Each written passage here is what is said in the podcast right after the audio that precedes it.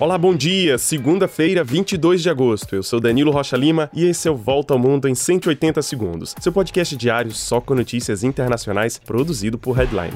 Começamos o dia com notícias de Singapura. O primeiro-ministro Lee Hsien Loong anunciou que o sexo entre homens vai deixar de ser crime no país. Singapura vai revogar uma lei que estava em vigor desde quando o país era uma colônia britânica e que criminalizava o sexo entre homens com dois anos de prisão. Mas o primeiro-ministro diz que, sob a lei atual, apenas os casamentos entre homem e mulher serão reconhecidos oficialmente.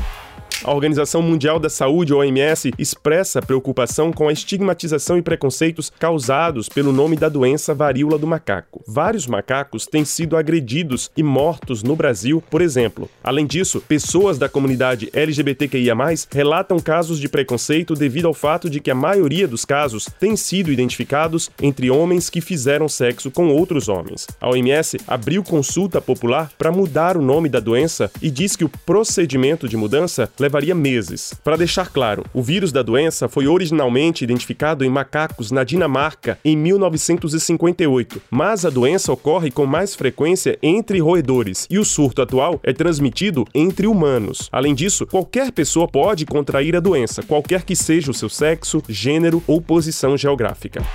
Na Rússia, as autoridades ainda seguem investigando as causas e principalmente os mandantes do que o governo considera como um ataque terrorista. No sábado, o carro de Daria Dugina, filha de Alexander Dugin, explodiu nos arredores de Moscou. Alexander é um dos ideólogos e amigo do presidente Vladimir Putin. Segundo a TV estatal russa, ele seria o alvo da explosão. A Ucrânia nega qualquer envolvimento com o ataque. E o Papa Francisco se diz preocupado com a prisão do bispo Rolando Alvarez, na Nicarágua. Ele é crítico do regime do presidente Daniel Ortega. O bispo denunciou o fechamento recente pelo governo de emissoras católicas e o regime o acusa de incitar o ódio para desestabilizar o país. Já na República Dominicana, o governo informou que avança na construção de um muro de 164 quilômetros na fronteira com o Haiti. Uma primeira parte do muro, com mais de 50 quilômetros, deve ser concluída em fevereiro do ano que vem. Esse polêmico projeto, liderado pelo presidente dominicano Luiz Abinader, tem a intenção de controlar a migração ilegal e as máfias que operam na fronteira, segundo ele. Organizações defensoras dos migrantes temem uma onda de xenofobia e racismo no país por causa do muro. E na Espanha, uma boa notícia: os bombeiros anunciaram que os incêndios florestais que devastaram parte do país estão controlados e os 2 mil moradores deslocados da região de Valência podem voltar para suas casas.